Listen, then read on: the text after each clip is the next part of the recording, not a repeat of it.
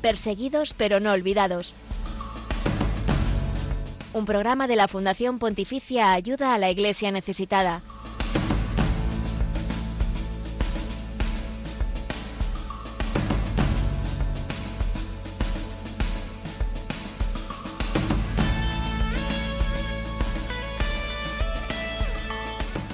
Hoy es jueves, es 2 de noviembre y celebramos una fiesta muy tradicional en España y muy arraigada. Es la festividad de todos los fieles difuntos. Un día importante en el que muchos recordamos a nuestros seres queridos y ofrecemos por ellos eh, alguna misa. Pero, ¿qué significado tiene esta tradición tan arraigada en la Iglesia? Enseguida te lo vamos a contar de la mano de don Fernando Bielza, que es el asistente eclesiástico de ayuda a la Iglesia necesitada en España y párroco de Santa Mónica en Madrid. Muy buenos días, Lucía Para. Buenos días, Blanca Tortosa. Son muchos los sacerdotes apoyados en el mundo gracias a los estipendios de misas. Hoy vamos hasta Venezuela y hablaremos de ello con el padre Martín Vegas.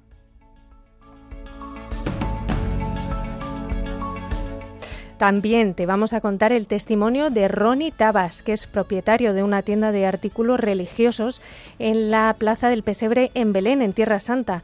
Él nos ha contado de primera mano cómo este conflicto actual está impactando directamente en la comunidad cristiana en toda Tierra Santa.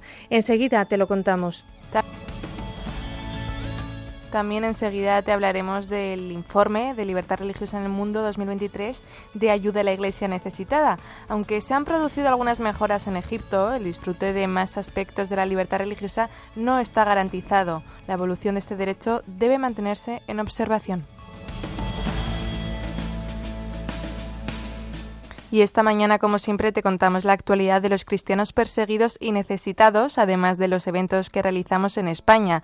Hoy viajaremos hasta Galicia. Toda esta información también está disponible en nuestra web ayudalaiglesianecesitada.org. Así que tenemos por delante un programa apasionante en el que queremos que nos acompañes. Te damos los buenos días. Soy Blanca Tortosa. Estás escuchando Perseguidos pero no olvidados, un programa de la Fundación Pontificia Ayuda a la Iglesia Necesitada de esta radio, de la Casa de la Virgen de Radio María. Un programa en el que tú eres parte fundamental. Por eso te invitamos a participar con nosotros a través de nuestras redes sociales, Lucía. Recordamos las redes de Ayuda a la Iglesia Necesitada. Nos estamos en Twitter como arroba ayuda en Facebook, Instagram y YouTube como ayuda a la iglesia necesitada. Tenemos en estas plataformas contenidos exclusivos en imágenes, vídeos y noticias. Y también, como siempre, no olvides que nos podéis escribir vuestros comentarios y mensajes al email del programa perseguidos pero no olvidados arroba radiomaria.es y saludamos ahora también a Yolanda Gómez que nos acompaña en el control de sonido. Muy buenos días, Yolanda. Buenos días. Gracias.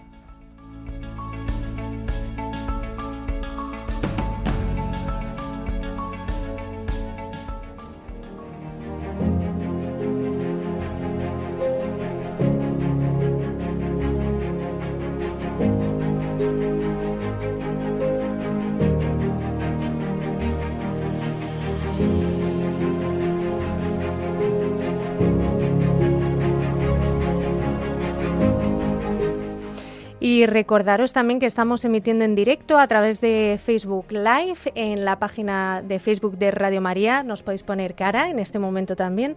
Y como te avanzábamos al comienzo del programa, hoy jueves celebramos la fiesta de todos los fieles difuntos. Y nos queremos preguntar qué significado y cómo es de importante ofrecer misas por nuestros seres queridos que ya han fallecido. Para responder a todas estas dudas hemos preguntado a don Fernando Bielza, que es sacerdote, es el asistente eclesiástico de ayuda a la Iglesia necesitada en España y es párroco de Santa Mónica en Madrid. Los estipendios de misas son un apoyo económico para miles de sacerdotes pobres o perseguidos alrededor de todo el mundo. Pero, ¿qué es exactamente un estipendio de misas? Propiamente dicho, el estipendio se puede decir que es la parte del sacerdote, así dicho entre comillas, del sacrificio de la misa. La Eucaristía, como sabéis que su nombre indica, es el sacrificio de acción de gracias de la nueva alianza, que es el único de todos los sacrificios antiguos que, según la tradición judía, hecha a partir de las profecías de Isaías, no habría de cesar en los tiempos mesiánicos. Jesucristo nuestro Señor inauguró estos tiempos y en la última cena estableció el nuevo sacrificio de acción de gracias como memorial de su pasión, muerte y resurrección. Así pues, la Santa Misa, celebrada en los altares de todo el mundo, es el cumplimiento de esta profecía, el sacrificio único de la nueva alianza, el sacrificio de acción de gracias, que es toda en hebreo y Eucaristía en griego. En la Santa Misa el Cordero es Jesucristo, que se ofrece bajo las especies del pan y del vino y que se nos da como alimento espiritual en un banquete que anticipa el reino de los cielos. Don Fernando, ayuda a la Iglesia necesitada, apoya a sacerdotes pobres en países de necesidad y persecución con esta ayuda concreta, pero ¿por qué ACN apoya este tipo de proyectos? Bueno, al ofrecer una misa, la oración y la acción de gracias del oferente se unen a las de Cristo muerto y resucitado y llegan así hasta Dios nuestro Padre, como dice la carta a los Efesios, como ofrenda y sacrificio de suave olor. Por eso la Santa Misa es la oración por antonomasia del mismo Cristo y de toda la Iglesia, y tiene un valor infinito para presentar ante Dios las oraciones de su pueblo. Cualquier oración que se quiera presentar, ciertamente, por las propias intenciones o por las de nuestros seres queridos, o las de aquellos que se encomiendan a nuestras oraciones, claro. Pero muy en particular eh, se presentan por medio de la Santa Misa las oraciones por los difuntos, ya que al asociarlos por medio de la Eucaristía con la muerte de Cristo, los asociamos también con su resurrección, de tal modo que ellos también puedan unirse en la vida más allá de la muerte a la acción de gracias de Cristo que vive y reina eternamente. También nos preguntamos por qué es bueno ofrecer una misa por nuestros difuntos o por alguna otra intención particular, no solo en un día como hoy de los fieles difuntos, sino en cualquier momento del año. Don Fernando Bielza, asistente eclesiástico de ayuda a la Iglesia necesitada en España, nos decía esto. Porque ofrecer una misa significa presentar al sacerdote lo necesario para la celebración del sacrificio de acción de gracias del que venimos hablando. Y ello implica justamente ofrecer la parte del sacerdote en cumplimiento de lo que establece San Pablo en la primera carta a los Corintios, ¿no? cuando dice, ¿no sabéis que los que trabajan en las cosas sagradas comen del templo y los que sirven del altar, del altar participan?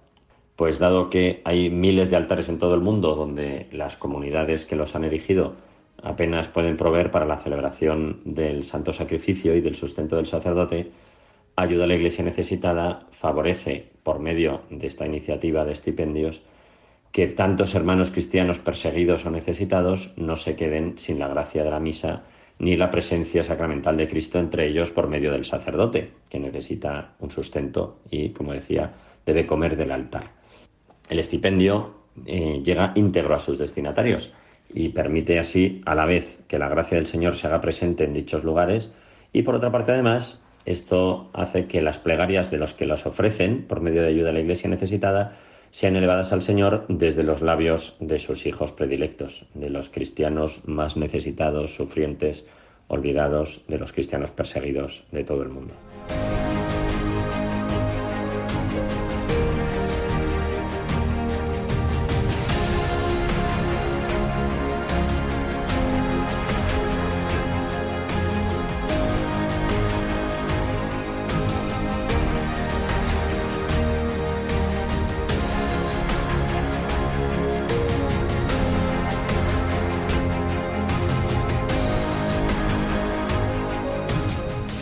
Y ahora te vamos a acercar un caso muy concreto de esto que estamos hablando, de uno de esos miles de sacerdotes que son apoyados a día de hoy en todo el mundo gracias a los estipendios de misas que se pueden ofrecer a través de ayuda a la Iglesia necesitada.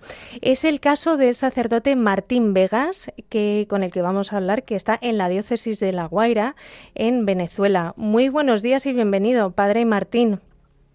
Buenos días. Eh, un saludo a todos los oyentes de Radio España desde aquí, desde Venezuela, La Guaira, en las costas centrales del país. Muy buenos días, padre, y gracias por atendernos porque allí deben ser como las seis de la mañana, si no me equivoco. Sí, ah, son las seis de la mañana y con un gran diluvio que está, está lloviendo muchísimo en este momento. Vaya, casi, casi como aquí, por lo menos en Madrid está cayendo también un diluvio tremendo. Padre, eh, te queríamos preguntar cómo es la situación actual a día de hoy en Venezuela, porque es verdad que últimamente no, no se está hablando mucho de la situación allí en Venezuela y especialmente de vuestros feligreses. ¿Cómo está la iglesia allí y cómo estáis los sacerdotes? Nosotros estamos sufriendo aún los embates de la crisis económica.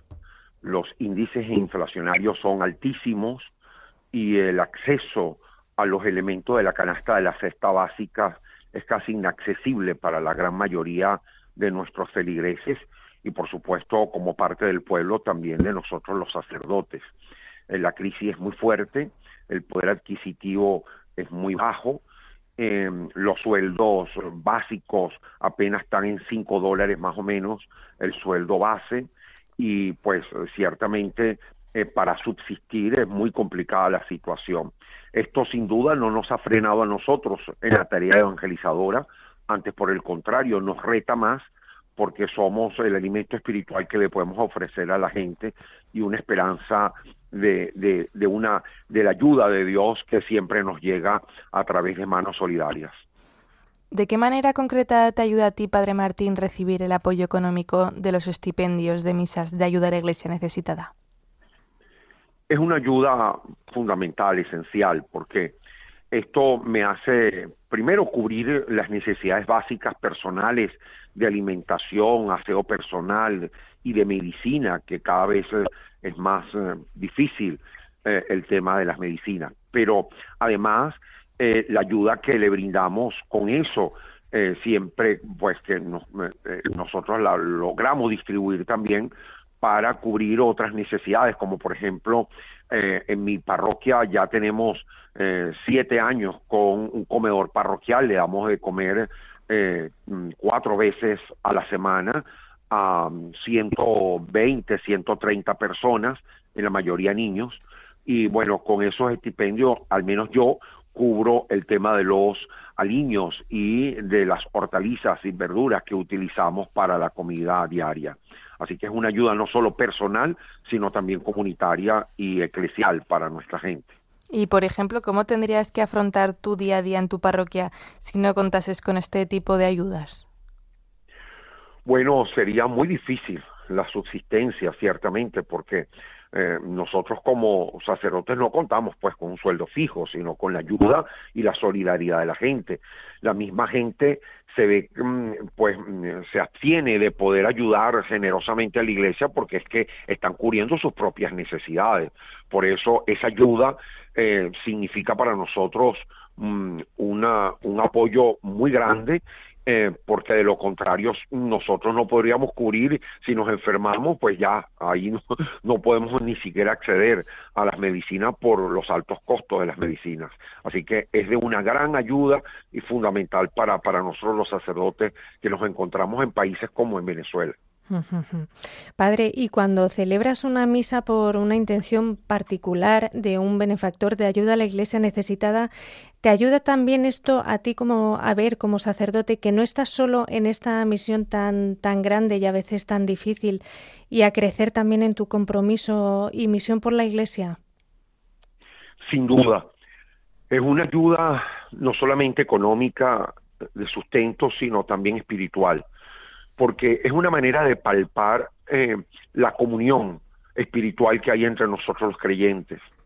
Es también la intención particular que tengo que poner eh, de, pensar, a mí me gusta, perdóname lo gráfico que voy a hacer, pero me gusta ponerle rostros, me gusta ponerle hasta nombres a las personas que aunque se dan desde el anonimato y, y, la intención es universal para todos, me gusta saber que Mm, con, mi oración y especialmente el valor infinito de la Santa Misa, que no es otra cosa que la renovación del sacrificio eh, de Cristo en la cruz y la aplicación de la fuerza redentora pueda llegar a todos aquellos que generosamente están extendiendo su mano para ayudar a nosotros, quizás lo que más necesitamos de la ayuda de los demás.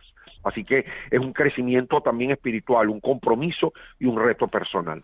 Y Padre Martín, ¿podrías contarnos un testimonio concreto refiriéndote a personas o hechos concretos del valor instituible de tu misión sacerdotal? Sí, eh, hay tantas, tantas cosas bellísimas que me han pasado. Una cosa muy concreta me pasó hace días. Un joven se acerca a mi parroquia, eh, quizás con un aspecto que me, en principio me dio algo de temor cuando logró identificarse, me dijo, eh, padre, vengo a agradecerle porque la ayuda que usted me brindó hace años cuando era el sacerdote y el capellán de un colegio parroquial, eh, todos los instrumentos y las herramientas espirituales que usted me dio, me ayudó a subsistir en la diáspora, en el éxodo del país. Él se encontraba en Perú y él decía que él echó mano de todo lo que había aprendido, desde cómo oraba en la mañana, orar en la noche, confiar en Dios.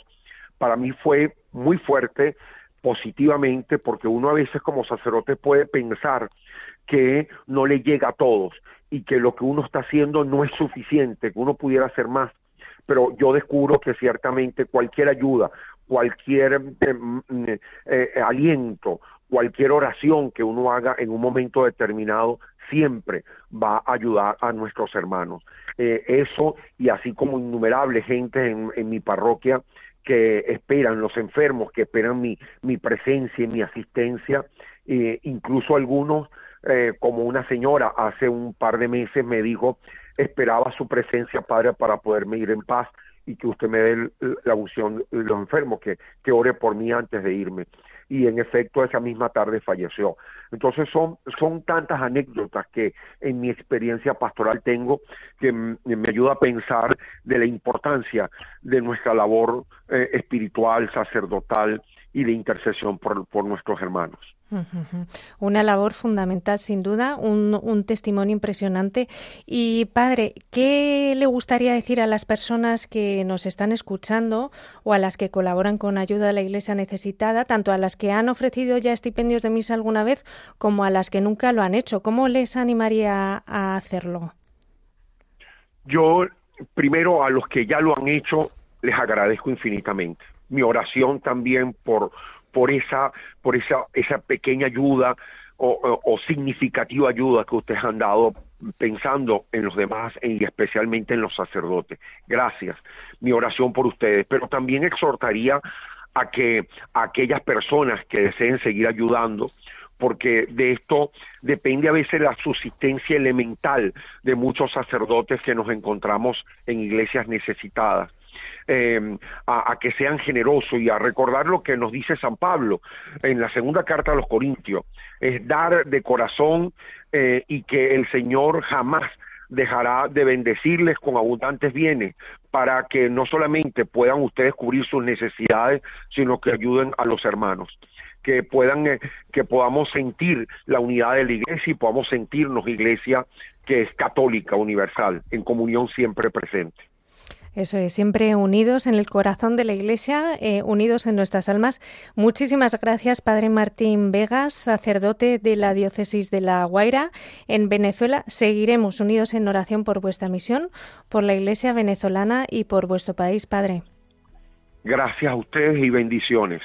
Y recordar eh, a todos los que estáis al otro lado y nos estáis escuchando que tenéis más testimonios como el del Padre Martín Vegas y más información sobre estipendios de misa, sobre todos estos temas en la web de ayuda a la iglesia necesitada.org.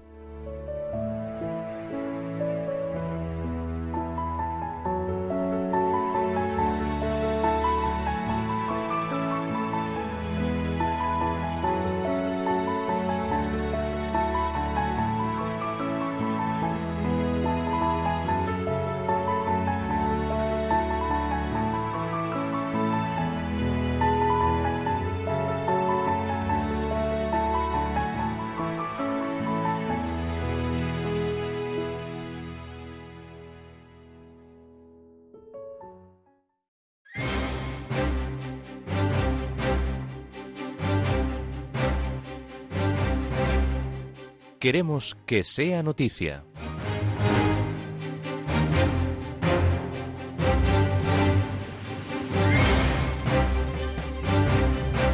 Nuevo presidente y nuevo director de ayuda a la Iglesia necesitada en España. Renueva su cúpula directiva con la incorporación de José María Gallardo Villares como nuevo director desde este 2 de noviembre. El actual responsable de la Fundación Javier Menéndez Ross deja su cargo por jubilación tras 17 años en la dirección. Por otro lado, a partir del 15 de noviembre, Walter Plettenberg ocupará la presidencia del Consejo de Ayuda a la Iglesia Necesitada en España, sustituyendo a Antonio Sainz de Vicuña, ya que su mandato concluye según los estatutos de la Fundación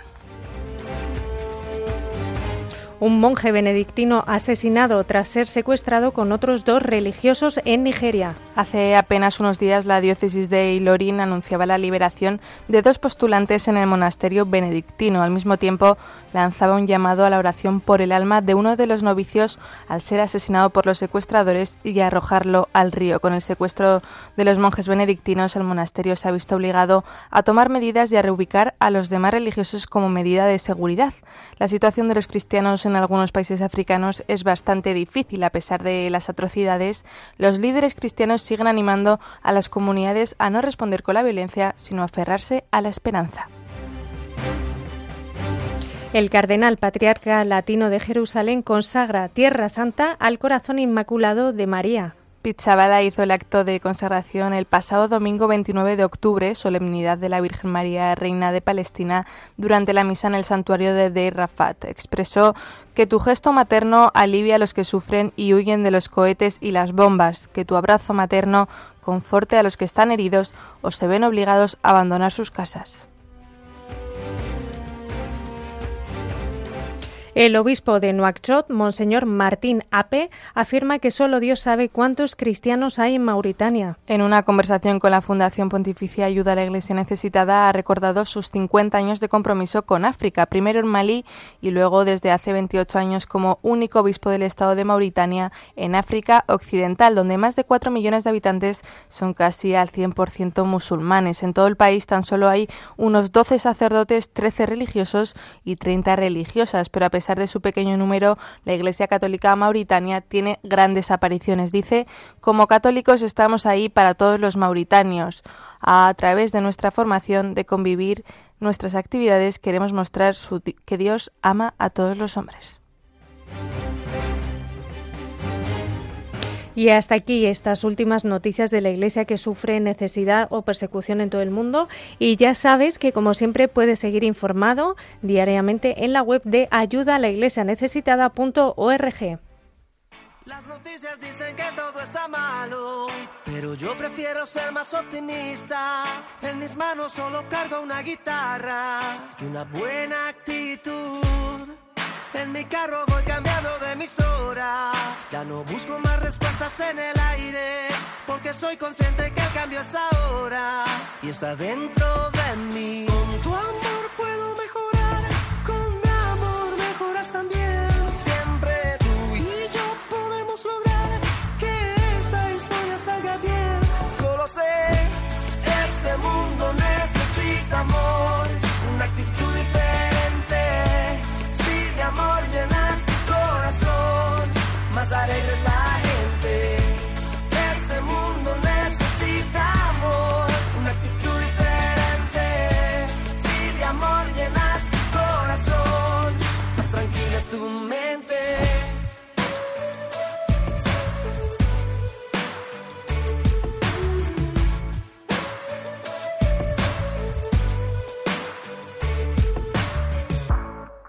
Si me pongo en tus zapatos me doy cuenta que todos dejamos huella diferente.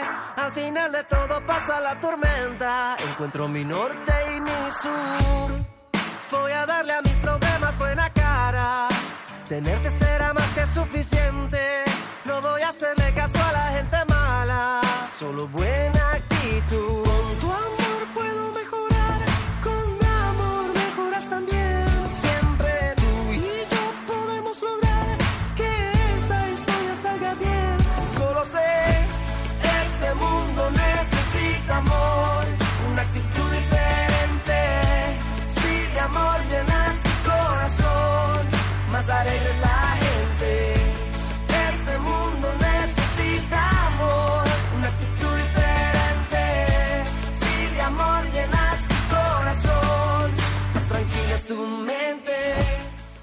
Hay más cristianos perseguidos que en los primeros siglos de la Iglesia. Nadie habla de ellos. Nosotros sí. Perseguidos pero no olvidados. Un programa de ayuda a la Iglesia necesitada en Radio María.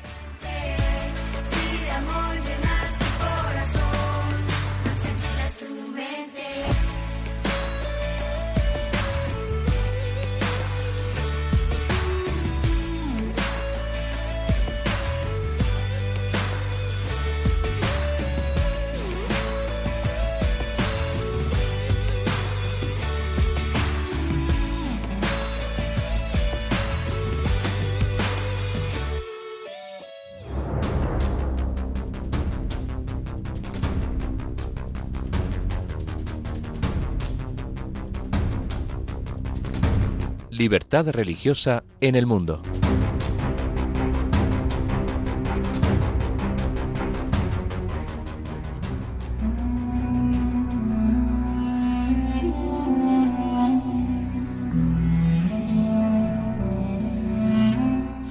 Egipto, oficialmente República Árabe de Egipto, es un país soberano transcontinental.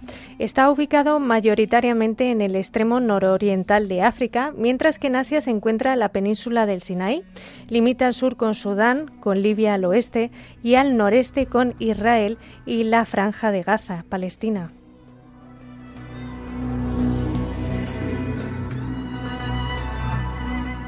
Con más de 100 millones de habitantes, es el país de Oriente Medio más poblado y en el que la inmensa mayoría, más del 90%, son musulmanes. Los cristianos suman poco más del 9% de la población, siendo el resto agnósticos o ateos.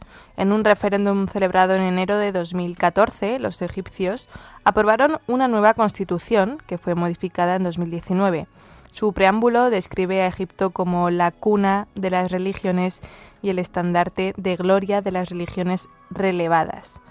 En su territorio creció el profeta Moisés. El Islam es la religión del Estado y el árabe es su lengua oficial. Los principios de la Sharia islámica son la fuente principal de la legislación. Se establece que los principios canónicos de los cristianos y los judíos egipcios son la fuente principal de las leyes que regulan sus estatus personal, sus asuntos religiosos y la elección de sus líderes espirituales. Se declara que todos los ciudadanos son iguales ante la ley, poseen los mismos derechos y no serán discriminados por motivos de religión, creencia, sexo, origen, raza, color u otros sentidos. Por otra parte, está prohibido ejercer cualquier actividad política o establecer partidos políticos basados en la religión o en una discriminación por razón de sexo, origen, secta o ubicación geográfica. En cuanto al Código Penal egipcio, en él se precisa que denigrar a las religiones, fomentar pensamientos extremistas con intención de incitar al conflicto menospreciar a cualquiera de las religiones divinas y atentar contra la unidad nacional conllevan penas de entre seis meses y cinco años de prisión.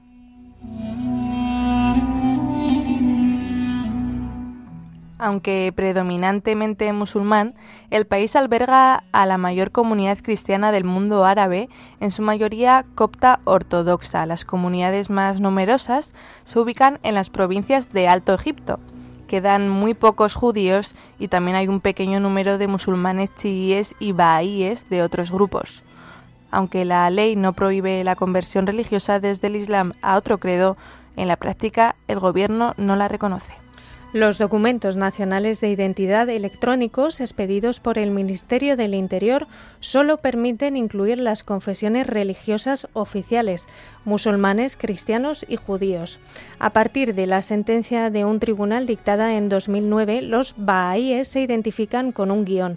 A pesar de que en los documentos de identidad hay una entrada para la religión, el Gobierno nunca ha ofrecido datos oficiales sobre la población copta aunque el Parlamento egipcio aprobó en agosto de 2016 una nueva ley de construcción de iglesias para facilitar la construcción, reforma y reconocimiento legal de las iglesias, esta todavía no se ha aplicado. Los ataques, los obstáculos administrativos y la incapacidad del Estado para evitar la violencia social contra los cristianos cuando intentan construir hace que sus iglesias sea difícil que tengan que se pueda llevar a cabo su construcción.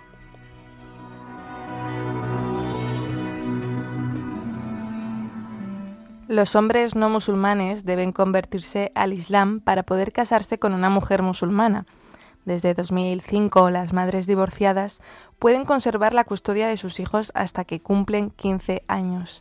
En el caso de que uno de los progenitores no sea musulmán, se concede automáticamente la custodia al progenitor musulmán. En los conflictos entre distintos grupos se fomenta y se utiliza con frecuencia la reconciliación consuetudinaria.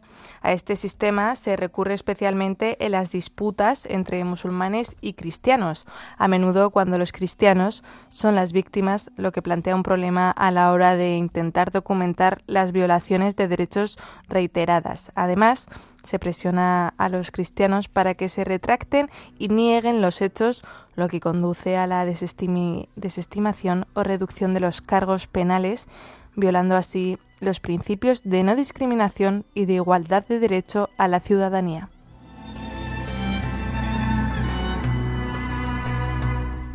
Hay numerosos testimonios de jóvenes y mujeres cristianas a las que han secuestrado y obligado a convertirse y de las que han abusado sexualmente al amparo del matrimonio con hombres musulmanes, lo que las convierte de hecho en esclavas sexuales. Es frecuente que las víctimas no denuncien estos hechos porque lo consideran como un acto genocida. En cuanto al futuro de la libertad religiosa, aunque el discurso oficial del gobierno reitera la fraternidad y la igualdad entre los ciudadanos egipcios, los hechos sobre el terreno manifiestan a veces una realidad opuesta.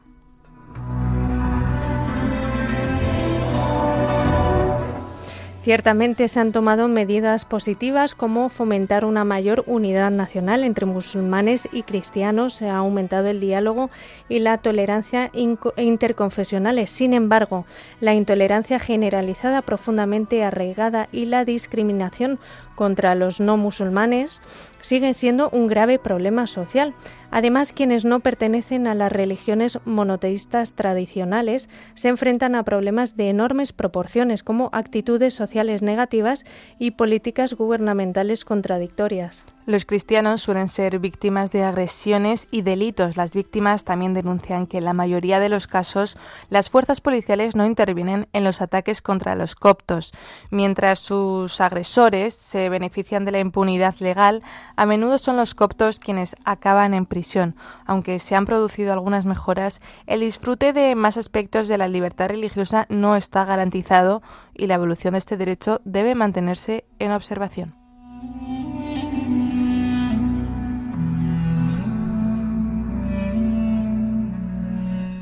Como siempre, recuerda que para más información sobre la libertad religiosa en Egipto o en cualquier otro país del mundo, puedes visitar la web ayuda a la iglesia necesitada.org o libertadreligiosaenelmundo.es.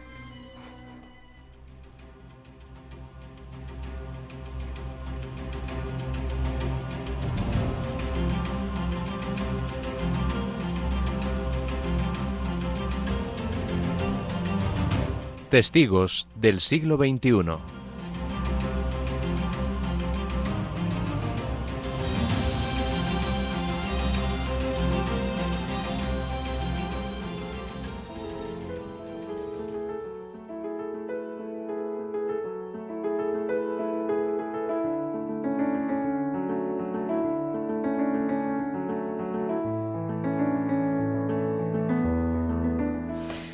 Ronnie Tabás es miembro de una familia de cristianos de Belén desde hace generaciones.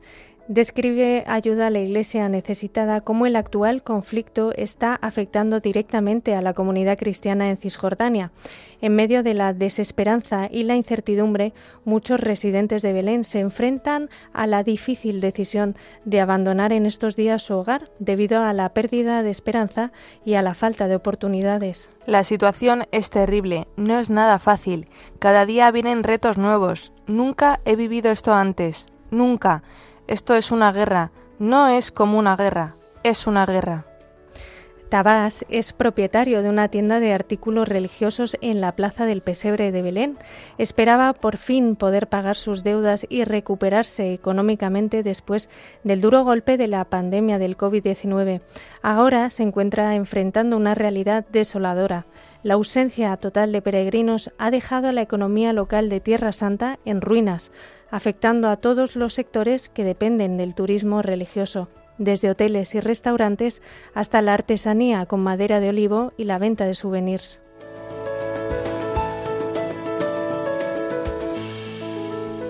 Según Tabás, la importancia de los peregrinos para la comunidad cristiana en Belén es enorme y la falta de visitantes ha dejado a muchas familias sin empleo y sin esperanza. No hay peregrinos, todo está vacío, no hay nadie. Y dicen que va a durar hasta Pascua. Yo no solo estoy preocupado por el dinero o la economía, aunque no sé cómo voy a llegar a final de mes. Estoy preocupado por el futuro de los lugares sagrados y de las familias cristianas.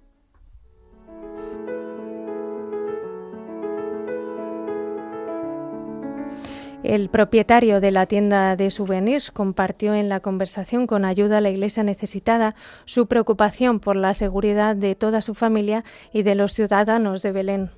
En estos días también hay bombas sobre el cielo de Belén.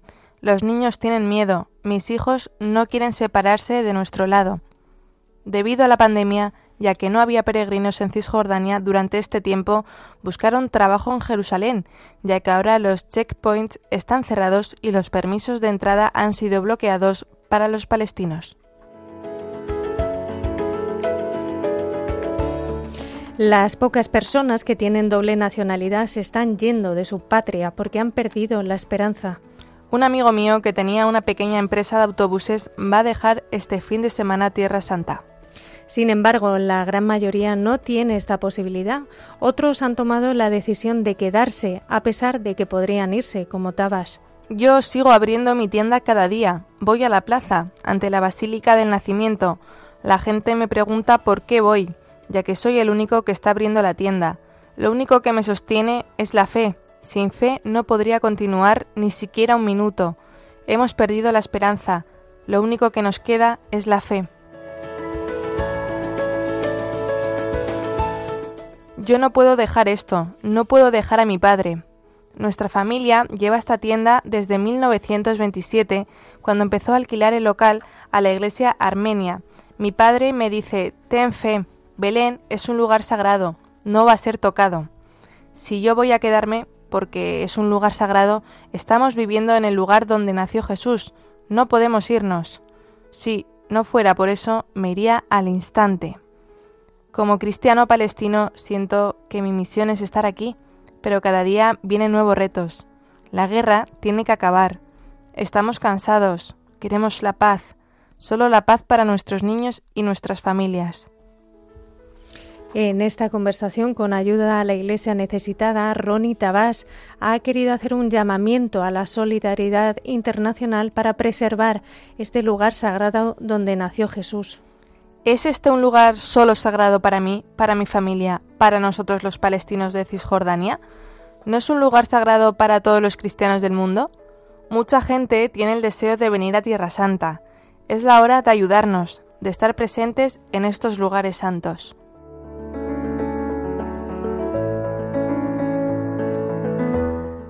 Debido a las restricciones de viaje y al peligro que hay en toda la región, Tabás sabe que no es posible que las personas vengan físicamente, pero sí les invita a estar presentes de otras formas. Vengan con sus rezos, vengan con su acción pidiendo la paz, vengan defendiendo la integridad de estos lugares. El silencio me da miedo. Vengan con su ayuda a las familias cristianas.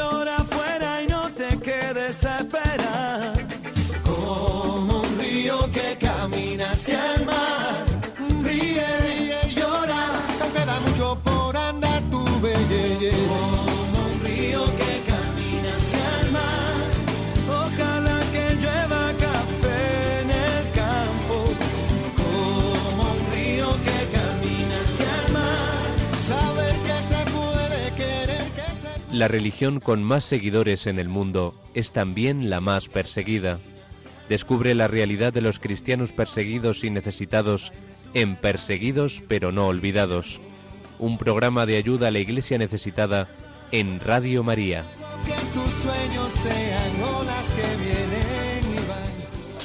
Pues seguimos adelante en Perseguidos pero no olvidados cuando son las 11 y 43, las 10 y 43 en Canarias. Te recordamos que tienes abiertos los teléfonos para llamarnos en directo eh, al 91 005 94 19 hacia el final del programa y también recordarte que estamos aquí en la Radio de la Virgen, en la Casa de la Virgen, en Radio María y también en directo estamos emitiendo en Facebook Live, ¿verdad, Lucía? Sí, mira, tenemos dos mensajes.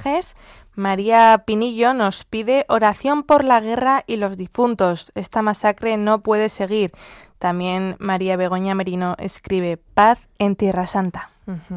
Pues os agradecemos vuestros mensajes, os agradecemos vuestra oración, como nos venimos recordando durante todo el programa con los testimonios, oración valiosísima. Y vamos ahora a escuchar los próximos eventos y la agenda de ayuda a la Iglesia necesitada en toda España, con cerca de ti.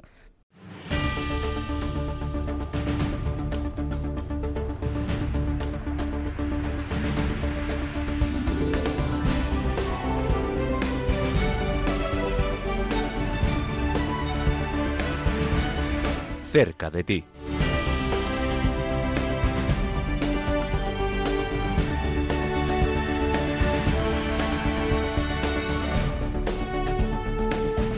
Y hoy vamos a viajar hasta Galicia, aunque parece, Lucía, que hoy en Madrid estamos en Galicia de, de la tromba. de todo que- lo que llueve. De todo lo que llueve y lo que creo que está por llover.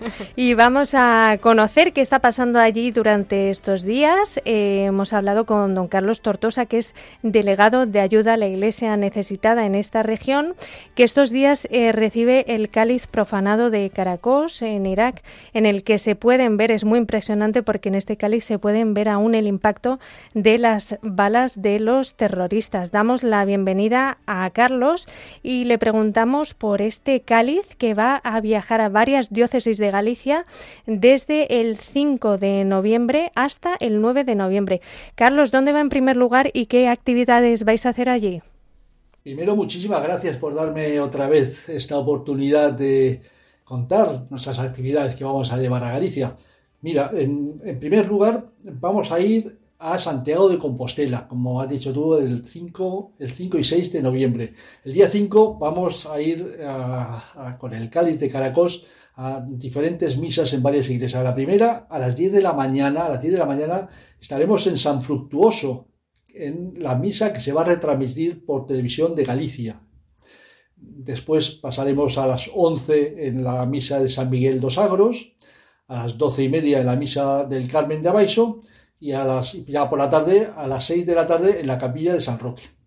Y ya luego el lunes vamos a estar todo el día, el, cáliz expuesto y para su veneración y en las misas en la parroquia de San Fernando. Ahí estaremos todo el día. Y el cáliz también va a estar en la diócesis eh, de La Línea, en Pontevedra, el próximo día 7 de noviembre. Carlos nos cuenta más detalles de esta cita. Sí, exactamente. El día 7, al día siguiente de, salimos de Santiago de Compostela y estaré en Lalín con el cáliz, con el mismo cáliz y a partir de las 7 de la tarde estaremos en Santa María de las Dores, en la parroquia Santa María de las Dores, donde daré una conferencia sobre, sobre persecución religiosa en el mundo y a continuación pues estará la, Santa Misa, es el programa para Lalín. Por último, el cáliz eh, va a estar en la diócesis de Orense y para todos los que nos escuchan desde allí en este momento, ¿cuáles van a ser los lugares y momentos donde se va a poder venerar este cáliz profanado de Caracos? Bueno, en Orense vamos a estar otra vez dos días. El primer día, el día 8, por la mañana habrá misa con el cáliz naturalmente en los Salesianos, en la parroquia de María Auxiliadora. Y, y por la tarde daré una, charla, una conferencia sobre cristianos perseguidos, la misma que en la línea y Santiago, pues en el Salón Padre Fijó, entrando por, los jardinillos del Padre Fijó. Y al día siguiente, el día 9, habrá la misa de 9 y la de 12 y media, perdón, y la de 12 en la Santa Eufemia, la Real del Centro. Esa será nuestra actividad allí. Eh, Carlos nos eh, ha dejado un mensaje también de parte de la Delegación de Ayuda a la Iglesia Necesitada en Galicia para todos los que nos estáis escuchando. Sí, siempre, siempre aprovecho esta oportunidad que me dais para, lo mismo. Y es pues, recordar que hay mucho que hacer. Galicia es muy grande, hay muchísimos fieles, muchísimos lugares a donde ir y hace falta que surjan voluntarios que, pues, que me echen una mano en cada uno de los sitios. Así que animo a todo el que quiera pues, a, ponerse en contacto conmigo o con, el teléfono de la, fundación allí en, la central en Madrid para, para buscar ser voluntario y echarme una mano por allí. Eso me hace mucha falta. Pues os invitamos a todos los que estáis, nos estáis escuchando desde allí, desde Galicia. Damos las gracias a Carlos Tortosa, responsable de la región noroeste de ayuda a la Iglesia necesitada. Y ahora Lucía nos va a contar un poco de la agenda que tenemos en noviembre, que es bastante apretada, Lucía. Eso es, os recordamos que este mes de noviembre, que acaba de comenzar, tendremos las misas por el eterno descanso de los difuntos benefactores y amigos de ayuda a la Iglesia necesitada en toda España. Así que os voy a recordar algunas de ellas que, hay por España. Mira, el 6 de noviembre en Jerez de la Frontera a las 8 de la tarde en la parroquia San Juan Bautista de la Salle y Nuestra Señora de la Estrella. El 11 de noviembre en Gijón a las 6 de la tarde Basílica Sagrado Corazón de Jesús. 13 de noviembre en Astorga a las 7 de la tarde en el Santuario de Nuestra Señora de Fátima. En Monzón a las 8 de la tarde Catedral de Santa María del Romeral. Oye, y muchas más, ¿eh, Blanca. Bueno, toda esta información la podéis encontrar en la agenda de eh, la página web de Ayuda a la Iglesia Necesitada, porque como bien dice Lucía, hay montones de misas este mes de noviembre para que nadie se quede sin poder ofrecerla por sus difuntos.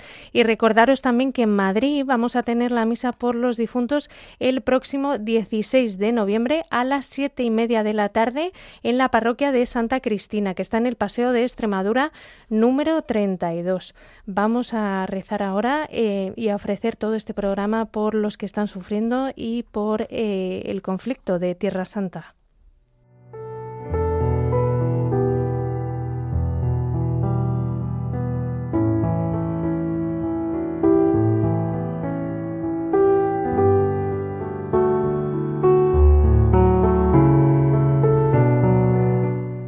Señor Jesucristo, Tierra Santa está siendo golpeada una vez más por la violencia, el odio y la muerte. Señor, mira con misericordia la tierra que fue tu hogar terrenal. Acoge a los difuntos en tu reino. Consuela a los que están en duelo, heridos o en la huida.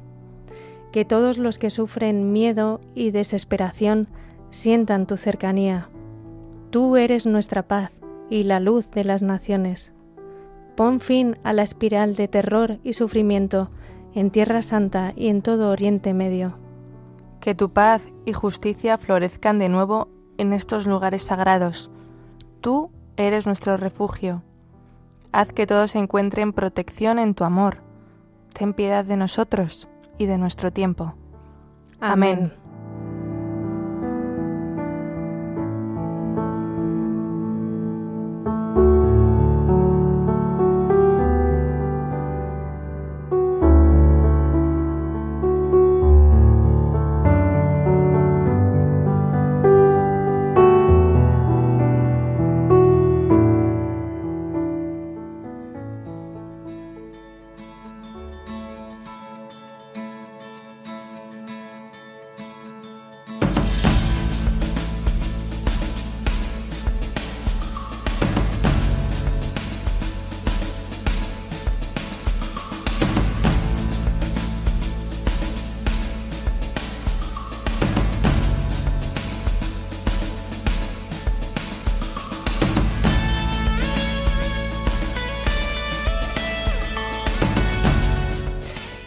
llegamos ya al final de este programa cuando son las 11 y 52. Qué rápido pasa el tiempo cuando estás a gusto, ¿verdad, Lucía? Y cuando tienes testimonios tan bonitos como los que tenemos en la radio de la Virgen, ¿verdad? Total, tienes toda la razón.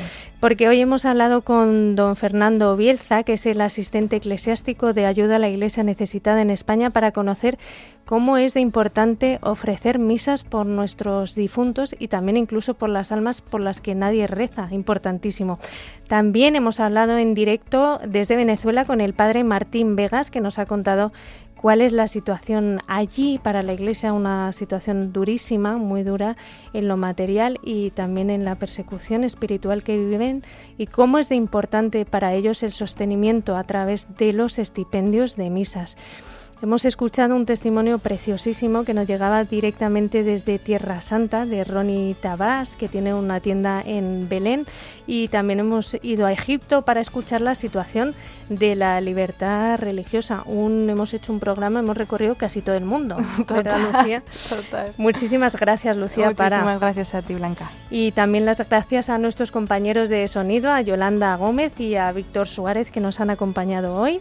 Y si Dios quiere, nos volveremos a escuchar el próximo jueves 9 de noviembre y recordarte que si te has perdido algo o algo te ha encantado y lo quieres volver a escuchar, tienes disponible el podcast de este programa en la web de Radio María. Y ahora te animamos a que sigas conectado a esta radio de la Virgen que continúa con el rezo del Ángelus. Nosotros seguimos movidos por el amor de Cristo al servicio de la Iglesia que sufre. Te damos las gracias por acompañarnos un día más. Un abrazo muy fuerte y hasta la próxima.